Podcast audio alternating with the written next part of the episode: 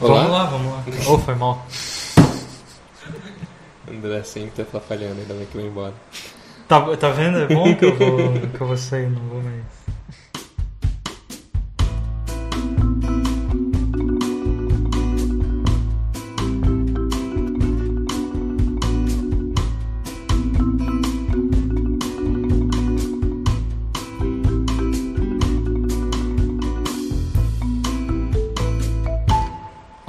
Sejam bem-vindos a mais um episódio do A Conversação, o podcast de cinema mais secreto de toda a internet brasileira. Eu sou o Thiago Santana, estou aqui com o Luciano Chalsar, Oi. o Vitor Viana Olá. e o André Barcelos. Oi. Esse programa é um programa, primeiro programa de 2019, bem-vindos a 2019, e um programa especial porque nós estamos, infelizmente, nos despedindo do André, que vai deixar de ser um participante regular do podcast. É, tem seus próprios motivos, cabe, não cabe aqui entrar, não sei que você queira depois. É, mas por causa disso a gente vai fazer esse programa sobre um filme do cineasta francês Jean-Claude Brissot, que é um cineasta extremamente caro ao André. Ele, a tese de mestrado dele foi sobre o Brissot. E a gente vai falar sobre o Coisas Secretas, que é um filme dele de 2002. Eu vou aqui fazer uma breve sinopse. A Natalie e a Sandrine trabalham num bar de stripper. A Natalie é stripper, a Sandrine é garçonete. Logo no começo do filme elas são demitidas e acabam indo morar juntos, juntas. A Natalie mostra para Sandrine como se abrir sexualmente, de uma maneira própria dela. E elas brincam de exibicionista na, exibicionismo nas ruas de Paris. Ah, ela também acaba propondo que elas procurem trabalho corporativo e começam a usar a sexualidade delas para galgar posições. É, elas passam a trabalhar na mesma empresa.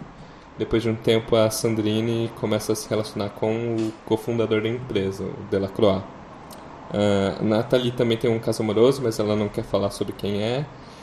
Eventualmente, a Sandrine manipula o Delacroix para fazer com que a Nathalie trabalhe junto deles e que acaba culminando num homenagem a Troyes à noite no trabalho, que é flagra- flagrado pelo Christopher, que é filho do outro fundador da empresa. Christophe. Christophe, exatamente.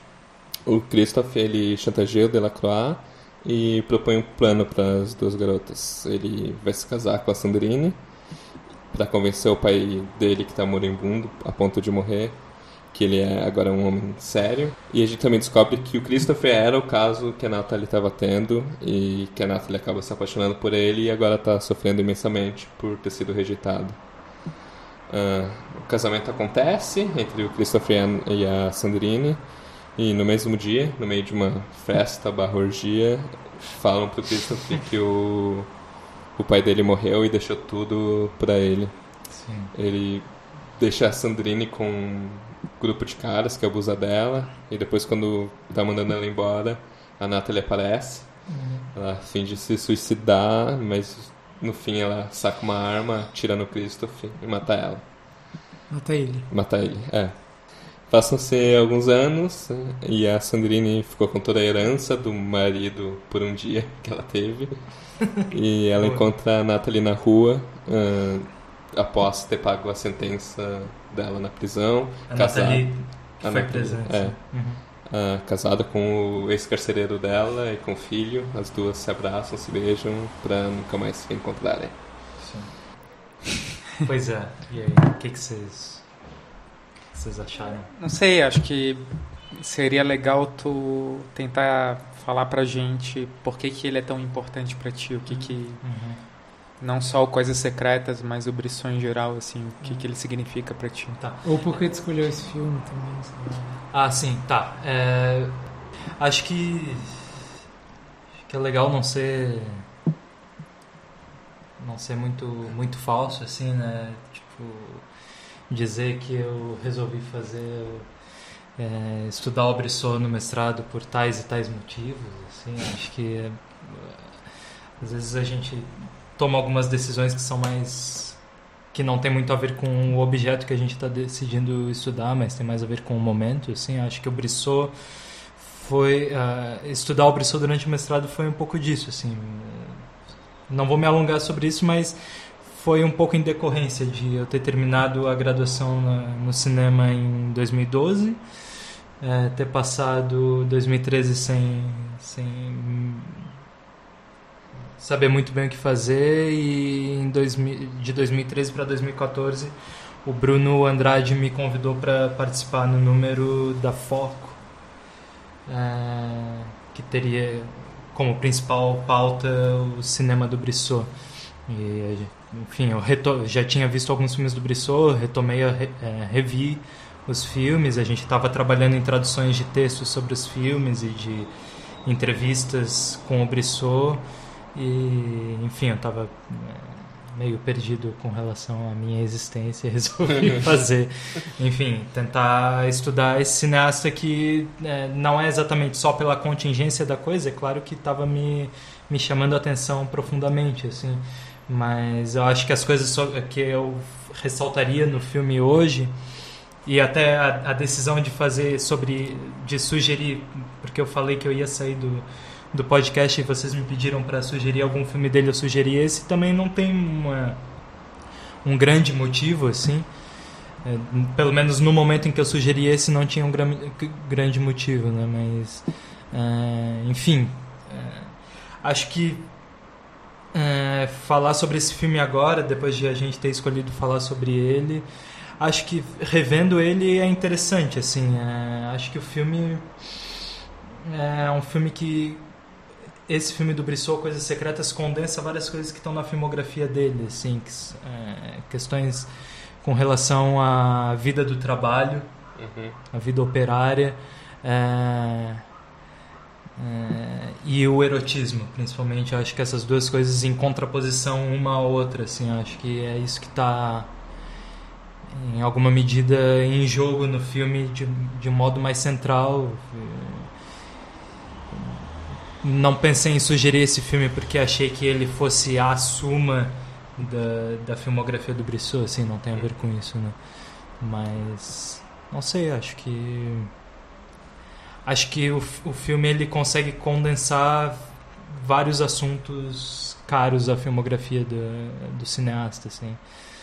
Acho que me interessa mais saber. Vocês viram alguns filmes do Brissot, assim. me interessa também saber um pouco o que vocês acharam do filme em comparação com os outros filmes. É, eu sei que alguns de vocês não gostam tanto do Brissot, assim, quanto eu, enfim. É, eu, eu vi uns outros quatro filmes dele e. Pra mim, eu, eu sempre meio que taxei ele como um cineasta que brinca com o erótico, brinca com o, o sexual de uma maneira proibida e tal. Uh, e, e, e, vendo esses filmes acabei me revelando se revelou para mim ser também muito uma, um discurso do oprimido tentando superar os, os problemas da vida terrena e encontrar algo mais no prazer sabe? Sei lá. Uh, a parte sexual pode ser chocante para muitas pessoas, mas tem algo mais profundo que ele está tentando eh, dizer nos filmes. Uhum. Uh, sobre esse eu não sei muito. Tem, sei lá, é, é mais um jogo para mim o, o que elas estão fazendo e o que o personagem do Christopher acaba fazendo com, com elas no fim das contas. É uhum. tipo meio que elas tentando vencer, serem femme fatales, sendo uma coisa que, que usa as armas que elas têm em comum e aí o jogo vira com elas, com, com Christopher usando ela, elas no, no final do filme. Uh, mas tem, tem toda essa questão de ah, o trabalho e como que a gente vence no trabalho e sobe no trabalho. Sim, pois é. é. Acho que esse, esse filme em particular ele se estrutura de um modo exemplar, assim, né? né essa coisa de é, contrapor justamente o mundo do trabalho e o mundo do, do erotismo, né? uhum. né? que, que coloca em risco a organização do trabalho, assim. É, para mim é um filme sobre a, a, luta pela soberania. São duas garotas e soberania pens, pensando mesmo na etimologia da palavra como uma, uma tentativa de ocupar a superioridade. Isso está dado na primeira fala da Sandrine, quando ela está olhando a Nathalie na, naquele show de strip. Ela fala que gostaria de ter as pessoas aos seus pés. É um desejo de superioridade, assim, né? É, Então é, é uma tentativa de galgar essa, essa escala social, assim. E o que está em jogo nessa tentativa, nesse projeto? É, elas não podem gozar, elas têm que ser. Elas têm que usar O, o sexo o e sexo, ter prazer. e- né? é, mas têm que elas não fingir. elas têm que fingir, elas porque o, o gozo que é a saída de si ou a perda de si ou como os franceses chamam de pequena morte Uhum. é justamente essa perda de si, a perda do controle da ação, assim, Sim. né? Então é isso que está em jogo no filme que a gente vê na trajetória delas, assim, é, elas saem de uma posição de oprimidas para tentar a- através do desejo sexual que elas vão despertar nos homens dentro desse mundo do trabalho totalmente organizado racionalmente, elas vão colocar uma bomba lá dentro, É. que é o desejo sexual. Us- Desejo Usar o sexo racionalmente também, da maneira dela. Só que usam, ra- tentam usar racionalmente, elas não podem gozar. Gozar é, é perder o jogo. Uhum. E daí elas se deparam com esse cara que é o Christoph, que é um grande libertino, que já gozou de todas as formas possíveis e não goza mais. E por isso que ele é o soberano, Sim. porque ele não, ele não se perde mais. E ele faz elas se envolverem. Né? E ele, e A ele joga com elas. Ele, ele, quando ele propõe o casamento para Sandrine, naquela mesa, né, um- é uma triangulação na mesa. Ele fala para Sandrine o que, que ela vai ser, ele fala para Nathalie o que, que ela vai ser. Ele distribui os papéis. Uhum. né? Ele é a razão do, do esquema que vai ser armado, assim. Porque ele não goza. É, e, e porque também ele é a- o topo da cadeia que elas estão escalando É. da empresa, né? Eu tava pensando nisso, é, porque tu falou como se ele já tivesse gozado de todos os jeitos e agora ele não goza mais. Mas ele sempre nasceu de uma posição privilegiada, digamos, né? Ele não tem, o- assim, a gente não acessa pelo menos o momento em que ele para de gozar na libertinagem dele, assim. Isso A gente tem- é a Natalina. É, a gente tem a noção do, do trauma dele de infância ali, né? Que é da Como? morte da mãe. Sim. E isso é legal, assim, mas o quanto também não é só ele já estar na posição de dono do mundo, digamos, e de já estar ali é mais fácil se manter ali também, né? Não sei. Uhum. Eu entendo quando tu diz que há uma oposição entre o trabalho e o sexo, mas quando eu vi o filme eu não senti exatamente essa oposição. O que eu senti mais foi elas acharem o que, que há de em comum entre as duas coisas, que é o poder, assim, que é uma que é tudo uma questão de poder, de, de chegar no topo, de dominar, de ser quem goza, quem não goza e de ver que no trabalho o trabalho não é tão diferente quanto uma transa talvez assim né Uhum. tipo é... não sei eu fiquei mais ou menos com isso na cabeça quando eu vi o filme eu, eu entendo quando tu fala de botar uma bomba ali dentro de estar num ambiente meio ascético meio neutro e Uhum. e tentar desestabilizar isso, mas eu acho que tem esse outro lado também que é chegar mais claro no que, que acontece entre as pessoas ali naquele ambiente assim. Sim, eu acho que quando eu ressalto essa, essa oposição é pensando mais na escolha delas de quem que vai ser a vítima ali dentro, assim, né? E, e pensar nesse jogo do, do interdito, que é o que regula o mundo do trabalho, né? Várias regras para que aquilo funcione. Uhum. E a transgressão, que é o que coloca aquilo em risco, né? E a vítima que elas escolhem é o Delacroix, que é um cara casado, que não, que e é engraçado isso, como o filme nos mostra essas coisas. O filme ele é, é didático assim, né? De é, a Nathalie, que ela vai trabalhar como, sei lá, secretária dos recursos humanos, é. É, ela tem acesso a uma ficha dos funcionários e daí ela sabe que o Delacroix Sim. é um cara que nunca teve casos extraconjugais, assim, Sim. por exemplo. É, é então, uma ficha extremamente invasiva também. Sim, todos é, funcionários é, e, tipo... Não dá para acreditar que isso existe, assim, né? Funciona ali para ficção, mas parece meio fora da realidade, assim. Mas... Parece extremamente realista, na verdade. É, mas mas tem, tem isso, assim, eu acho que o filme propõe pensar que quanto mais tu se nega o desejo, mais tu tá à mercê de uma explosão do desejo, assim, né? É, quando a transgressão se apresenta para ti como uma possibilidade, tu vive só dentro do interdito. É, isso se transforma como uma perdição total. Tu não consegue lidar com a coisa, né? Uhum. Tu vai gozar de um modo muito uhum. explosivo e tal.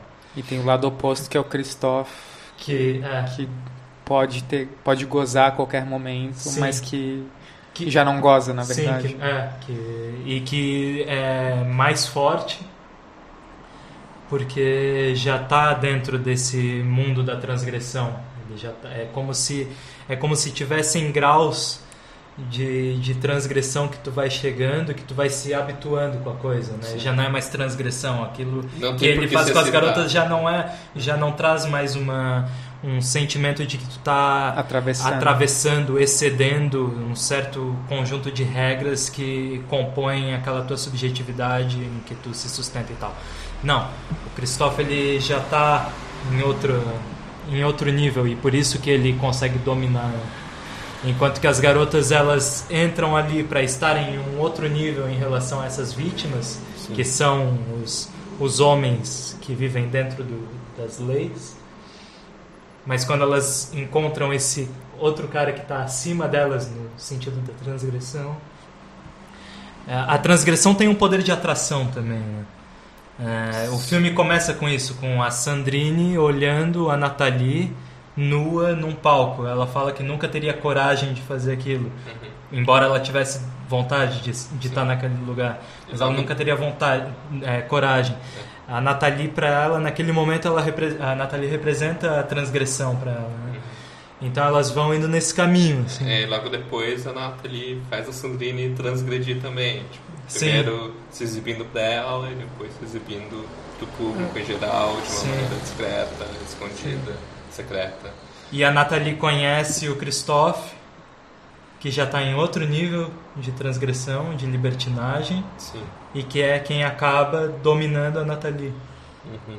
E armando o jogo de, do poder dentro da, da empresa. Né? E como que tu situa esse filme na filmografia dele? Assim, tu vê o, Br o Brissot como um cineasta desse tema da sexualidade ou ele tem temas mais amplos e ele retorna à sexualidade nesse filme? Né? Pois é, é, eu acho que o, o, erotismo talvez não, não atravesse toda a filmografia dele, mas eu acho que o, que o que atravessa a filmografia dele, pensando em contraposição a essa vida regrada, essa violência que pode explodir a qualquer momento e que pode desestruturar uma vida, assim. Né? Uhum. Acho que nesse sentido está tá praticamente desde o início. O Thiago estava falando que viu a vida como ela é, assim. E o mundo do trabalho, o mundo do escritório, das regras colocadas ali, como alguma coisa que pode se desviar em relação a essas regras, coloca em risco a estrutura da coisa, assim. Uhum. E o A Vida Como Ela É, é o primeiro longa do, do Brisson, né? Uhum. Eu acho que interessa ao Brissot essa, essa violência que que está sempre latente, que pode uhum. colocar as instituições humanas em risco, assim, né? E, e, e, talvez principalmente nesses, nesses filmes que são considerados a trilogia do erotismo dele, né? Começando com Coisas Secretas, Os Anjos Exterminadores e O Aventura. É, eu acho que interessa ao Brissot, junto com, com, essa, com essa explosão que é o erotismo, todo tipo de, de abertura que, é, que é possível pensar em relação à realidade em que a gente vive. Assim, né? Acho que não é por acaso que o mundo dos fantasmas e, de anjos e Sim. sobrenaturais é, acabam compondo esse, esse mundo em que o erotismo faz É, a parte gente não do mencionou, mas tem né? essa É. figura fantasmática que aparece em alguns planos do filme, geralmente com uma ave E um no- véu É. grande por cima. Sim. E- Parece a morte, assim, né? Alguma coisa relacionada a Que é quase como se fosse um fantasma da Natalina. É, é é interpretado pela mesma atriz, que é a Coralie Revel, né? É. Não, não consegui perceber isso, mas essa é uma informação. É a mesma É, atriz. né, eu percebi mais na cena do final, quando ela mata o Christophe, né? Que é tipo. Ali dá pra ver bem que é ela, né? Naquele momento. É, em- em- Aparece, tu- até tu, sei lá, eu, eu não consegui interpretar exatamente o que, que acontece naquela cena em que ela mata ele e vem a figura, e eles já estavam numa conversa meio que sobre. Né, quando ele tá morrendo, de tipo. Ah, se tu, se tu se matar. Eu não vou te contar. É, eu vou ter que te aturar e. Isso ele falando pra Natalina. É, né? eu, o diabo e quem mais estiver lá vai ter que te aturar por toda a eternidade, não se mata, assim, né? Tipo, e daí aparece essa figura ali, né? Eu até. É uma figura que tá desde o início do filme, Desde né? os primeiros desde, os- desde Primeiro, o primeiro plano. plano. É, tá até não sei se tu tem alguma informação, sei lá. Porque eu, eu tava conversando com o Eloá quando a gente viu o filme e a gente ficou tipo, ah, será que é uma alguma figura mitológica? Tem alguma coisa assim? Tu Pois é, acho que dá isso? reconhecer, talvez, na, é, figuras parecidas na cultura egípcia, assim, Hum, né? É, mas eu não... não tem nenhuma assim que Eu, eu, tinha, eu tinha interesse durante a pesquisa em, em entrar um pouco mais por aí, assim. Uhum. É, não delimitei muito bem Sim. o que, o que, qual a, a referência Sim. que pode estar em jogo aí. Eu lido mais pensando essa figura como é, ao mesmo tempo em que tu tem o hero, tu tem o mundo do trabalho, pensando nesse filme particularmente, tu tem o mundo do trabalho, tu tem é, a colocação em risco dessa ordenação do mundo do trabalho através do erotismo, o erotismo e o gozo coloca esse mundo em risco, e tu tem tam- e, e esse mundo do trabalho seria o mundo profano, e tu tem o mundo sagrado, que é algo que vai que está além desse desse mundo profano, né? É, e que o erotismo poderia ser considerado como uma parte do mundo sagrado, uma, um, ou um caminho para o mundo sagrado também, mas algo que extrapola essa racionalidade do mundo profano e do trabalho. Né? Então eu penso que essas coisas se compõem um pouco nesse sentido, assim, nesse filme, né? É, tu vai galgando camadas, assim. É, até o ponto em que, por exemplo, Christophe não é exatamente que ele seja insensível à possibilidade de uma transgressão da realidade dele. Na verdade, é, quando o pai morre, tem aquela orgia depois do casamento dele com a Sandrine. É, o que, que acontece? Ele, dispre- ele dispensa a Sandrine, mas a gente vai em caminho a uma, uma união erótica dele com a irmã. É, a gente, Que é um a gente não ins- falou um disso, incesto. né? E isso tem- também é um interdito, né? Sim. No- na nossa realidade. Não é um- o incesto é um interdito que, que sustenta a nossa realidade para trabalhar. Quer dizer, sei lá, pensando com, com o Bataille, o incesto é uma coisa que. é, o, interdito do incesto ele é fundamental para que a gente, dentro da família, não desestruture a nossa sociedade do trabalho. Né? Então, quer dizer, e quando, quando eles vão é, ter o, o, o encontro erótico, incestuoso, ele fala para Charlotte que eles vão adentrar o mundo dos faraós, dos príncipes e dos deuses. Então, ele ainda quer chegar em um outro nível através dessa, desse, dessa transgressão. né? É, Eu acho incrível como o Brissot consegue trabalhar quase num filme que é, é, em alguma medida Hitchcockiano, ou às vezes melodramático mesmo, questões como essa, assim, e que talvez tu só venha a, a mapear que está em jogo, enfim, com o tempo, assim, né? É, até porque o filme é muito rápido também. A exposição com que ele faz as coisas, que é mostrar a Sandrine, olhando a Nathalie, a Sandrine com desejo de ser, com vontade de ser a Nathalie, e logo em seguida elas estão em casa e a Sandrine já está se masturbando na frente da Nathalie, alcançando uma outra uma experiência que ela nunca tinha cogitado ser capaz de, de vivenciar. É, e um pouco depois elas percebendo que elas não vão conseguir viver satisfatoriamente arranjando qualquer empreguinho, não, elas querem é subir na escala social. Enfim, o filme é é muito rápido, assim.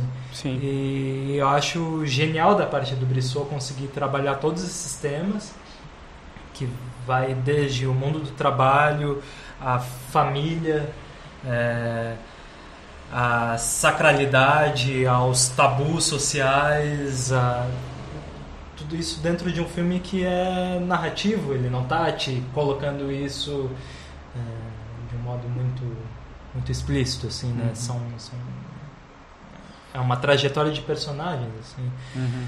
e, e não só isso não só dramaturgicamente mas de mise-en-scène de, de cor de, de ambiência assim esse não sei acho acho interessante assim mas como fica uma suposta ambiguidade do Brissot apostar numa forma de um filme narrativo Hitchcockiano, como se fosse um filme dos anos 50 de suspense, para tratar da transgressão justamente de algo que talvez vá além da forma ou que exploda as coisas assim. Então, é, acho que tem, tem uma coisa que é interessante no Brissot junto com isso de apostar numa dramaturgia clássica, numa, numa decupagem clássica, assim, né, de cinema de montagem invisível e tal. É, que, só que não é tão invisível no, no Brissot por conta das capacidades orçamentárias e de produção dele. Isso é um ponto. É, acho que junto com essa escolha de se aproximar de uma dramaturgia clássica mas ao mesmo tempo ele não ter a capacidade de fazer um filme Hitchcockiano porque eh, os meios são escassos. É, e ele apostar na, no erotismo, e que não é só um erotismo enviesado. Ele filma é, longos planos de masturbação. E, e, aí no Coisas Secretas é até um pouco menos do que a gente vê em Os Anjos Exterminadores e, e, A Aventura, por exemplo. Mas eu acho que tem aí, não é exatamente um equilíbrio, mas é uma tensão que me interessa bastante, que é, é entre essa coisa da racionalidade, da construção dramatúrgica, narrativa do filme, junto com essa explosão que é de tu tá filmando por, sei lá, três minutos que seja, talvez mais, uma garota se masturbando. Assim. Que é uma e, eternidade. Sim, que é uma eternidade e com um tratamento de som e visual é. muito pouco, assim, né? Mas aí você tem que achar que. Você tem que acreditar também nessa imagem da uhum. garota se masturbando, assim, né? Porque da mesma forma que as personagens são manipuladas o tempo inteiro do filme. Sim o quanto isso não é uma Sim. pura manipulação. Sim, assim, acho que, é, acho que essa mais tensão... visível que seja, sei lá, né? Essa tensão que é interessante, assim, de o que, que é uma explosão do corpo ali, uhum. que talvez a gente possa ver, mas o que, que é, é mentira, o que, que é encenação, que é justamente o que elas fazem o tempo inteiro que é encenar o prazer, encenar o gozo, né? É isso que está em jogo na, na, tanto na narrativa do filme quanto até metalinguisticamente no, na própria feitura do filme. Assim, Sim, né? que que mas tá o perigo vendo? tá no momento em que tu perde o controle e não consegue mais encenar, né? Que é Sim. tu se apaixonar pelo Christophe e e ficar à mercê disso, Sim, né? E perder o jogo, né? Sim. E, e, e, que tá também no Anjos Exterminadores. Que é o que vem muito em seguida... a fundo nisso, mas é sobre um diretor de cinema fazendo um filme, tipo esses filmes do Bressot, com atrizes que estão lá para realmente se masturbar e en encontrarem um interdito e a... Cuja produção fracassa justamente por conta disso, por perder o controle. Uhum. Né? Então tu tem tu, essa coisa que, que o Brissot contrapõe muito bem, eu acho, né, no Coisas Secretas, que é o mundo da racionalidade do trabalho, o mundo do desejo, do gozo e da perdição, da embriaguez, é um pouco o que ele está fazendo com relação ao filme dele, assim, que é de tu ter uma produção muito precisa de planos que são diretos, tu não está filmando qualquer coisa porque tu quer filmar, não, é, cada plano é um plano, então é muito racional, mas ao mesmo tempo tu está trabalhando com, com uma coisa que é da, da vibração do corpo, assim, tu não sabe muito bem onde que aquilo vai dar e nem o que, que vai acontecer com as atrizes e tal, e que é o que se transforma um pouco no mote do, dos Anjos Exterminadores, né? Essa dificuldade de fazer esse filme sobre erotismo, né? E na parte da fofoca, é esse o filme em que o Brissot é, virou um condenado perante a lei? O, o Brissot foi acusado depois do, do Coisas Secretas. Que... Eu, não, eu não acompanhei, não tive interesse em saber exatamente o que estava em jogo exatamente. É, eu sei que foi depois do Coisas Secretas porque é, o Brissot tinha esse trabalho de fazer os encontros com as atrizes, um pouco como é mostrado nos Anjos Exterminadores, que é de filmar as atrizes se masturbando. Assim. É, uma dessas atrizes que a princípio tinha sido escolhida para Coisas Secretas não foi, que é a que faria o papel da Sandrine.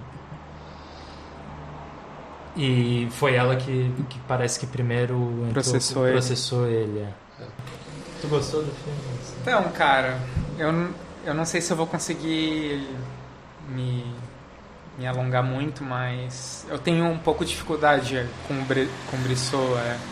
Esse foi o quarto filme que eu vi dele e não bate para mim. É, existe algo na imagem dele que me parece artificial demais. Assim, é. a luz é muito montada, os atores parecem muito escalados com relação ao físico deles. Uhum. O decor é muito, o decor, a direção de arte é muito ligada a uma referência, a, talvez a pintura neoclássica ou, ou barroca.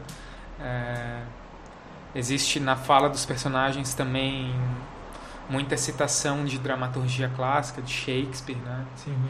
Então tem toda uma tem todo um investimento no que seria um, o artifício que me distancia um pouco porque não é exatamente o tipo de cinema que me, me atrai. É, mas ao mesmo tempo eu gosto de Hitchcock, por exemplo, que seria também um cinema do artifício, né? Sim. né? Uhum. Só que pro Hitchcock, por algum motivo para mim tem uma organicidade ali. Eu consigo entrar no universo artificial que o Hitchcock constrói. E no caso do Brissot eu tenho um pouco de dificuldade, assim, é, uhum. eu não consigo comprar muito bem o universo que ele uhum. constrói, assim. Uhum. E tu falou um pouco da precariedade que pode ter na produção às vezes e tal. Uhum. Às vezes eu sinto um pouco isso, Sim. mas também não sei se é só isso, talvez seja um pouco do próprio conceito do filme. É, essa exploração da sexualidade, tu, tu fala dessa tensão entre o, o racional e o e o irracional, mas. Uhum. Mas para mim talvez o racional pese demais às vezes. Assim. Uhum. Eu, eu acho que. É, eu acho que essa artificialidade, para mim, é, na, na, minha experiência, eu acho que ela potencializa o irracional que tem no filme. Eu uhum. acho que. É, para mim, eu vejo a o, o, erotismo acontecendo justamente porque tem essa, esse verniz, essa, essa coisa que eu vejo do artifício que não é, não estou chegando na carne, está é, sempre distante. Uhum. Eu acho que a, a, eu vinha no ônibus pensando numa coisa, a gente conversou sobre o, o filme do Bresson uns dias atrás. E eu me lembro de uma um, não do filme, não em relação ao filme do Bresson exatamente, mas de uma uma nota dele no discurso sobre cinematógrafo, em que ele fala sobre o movimento. E ele fala sobre como ele despreza os filmes que querem passar uma impressão de movimento, só que daí carregam de movimento. E ele fala que o movimento ele, ele aparece com a supressão do movimento. E eu acho que o Brissot tem um pouco disso, assim, nesse trabalho de artificialismo e, e de carregar tanto na, nas falas mesmo, na, na luz, na, na coreografia, o que, que é esse ápice do, do gozo. Não é o gozo ali, né? não é, sei Sim. lá, a gente gozando. Sim. É uma, é uma coreografia, Sim. é uma figura. Mas eu acho que essa, essa figura e esse limite que ele dá para a violência é que talvez nos permita, pelo menos para mim, que me permite sentir um pouco que seja essa violência mesmo. Uhum. É, é mais uma potência do que um ato. Assim, Uhum.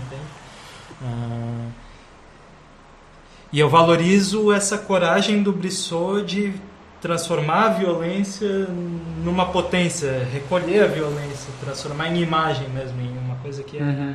que é uma figura, que é.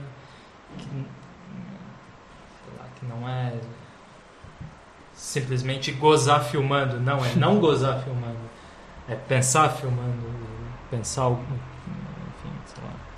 Como é que vai ser essa. a elaboração dessa imagem. Eu acho que, como tu falou, isso é a ser valorizado mesmo. Mas ao mesmo tempo eu passo bastante pelo que o Luciano colocou, assim. Para mim também é difícil quebrar uma distância com o filme, né? E é isso, óbvio que o filme não está querendo esconder certa artificialidade, acho que, né, longe disso. Mas eu acho que talvez os momentos em que até eu consiga me envolver mais e daí talvez por isso que eu que eu goste mais, por exemplo, do Aventura do que desse filme é de onde isso foge daí de verdade, que seria talvez na coisa mais sobrenatural, sei lá. No, por exemplo, na Aventura tem uma coisa mais acho que, sei lá, a filosofia vai além do filme, assim, Uhum. tem muito mais mistério, assim, no que se Uhum. sabe. E a imagem vai É. além da filosofia do filme também. É, eu acho que sim. E nesse filme, pra mim, sobra mais racionalidade, assim. Uhum. Eu não consigo ver tanto a coisa do fugir, do êxtase, assim, sei lá. Acho que sim, e, e uma Tem coisa muito controle, assim. E uma coisa para se notar em relação a essa comparação que tu faz é que o Coisas Secretas ele é um filme muito mais acelerado dramaturgicamente do Sim. que o A Aventura. Sim, O Aventura tem muitos mais planos longos E é uma história em que talvez menor. essa coisa da, do fugir da racionalidade apareça dentro do plano. Também, Aqui é. é, é, tu tem alguns planos longos, principalmente os de masturbação, né? É, mas são menos. Eu acho que o Coisas Secretas é um pouco mais funcional, digamos, narrativamente, dramaturgicamente, do que o Aventura. É, eles têm uma dramaturgia diferente, né? Aquele Sim. tem muito mais espaço para pro pensar durante a cena, digamos, né? Uhum. Para coisas menos resolvidas, pelo que eu me lembro, assim, né? Para diálogos assim que não tem tantas certezas quanto nesse filme. Eu acho que esse filme tem mais certezas Sim. no que também acho. É, É, o- esse filme parece muito filme muito mais de trama, muito mais de coisas É, acontecendo. O Christoph é um vilão, sabe? Sim. Ele é um chefão a ser de certa derrotado, forma de é, certa né? forma, É. né? Sim. E tem mais jogo de manipulação entre os personagens e menos envolvimento delas ali, né? Não sei. É, É isso, então? é isso. Isso. Considerações finais, alguma coisa? Quero agradecer muito ao André pela sua participação no podcast por Ah, não, quase não, não. Pelo serviço Não, prestado. não, não. dois né? anos e meio. Não, não, não me coloca assim como se eu fosse alguém de fora. Agora tu vai assinar a Agora. rescisão. Vai assinar a É, rescisão não. agora do teu contrato. A gente tem aqui tudo que você fez de bêbado depois dos podcasts. Que a Ótimo. gente não pode revelar. Você Ah, é não, que bom que não tá filmado, né? E acho que só para reforçar, assim, quem se interessou pelo cinema do Brissot, tem essa edição da Foco, revista Foco, que é dedicada ao Brissot, tem texto do André, é, editada pelo Bruno, Texto muito ruim, meu. É, tem textos falando sobre cada filme da filmografia dele, textos falando de maneira geral sobre o cinema do Brissot, Sim. e vale a pena conferir. Sim. Sim, é, a foco é legal de conferir a qualquer momento, assim, é um trabalho meio bizarro, fora do, do comum enfim, vale a pena pela, pela maluquice da coisa que é, assim, fora os textos bons que são postados. Com relação à minha saída do, do, do podcast, já que tu tá me colocando nessa posição de agradecimento e tal, né?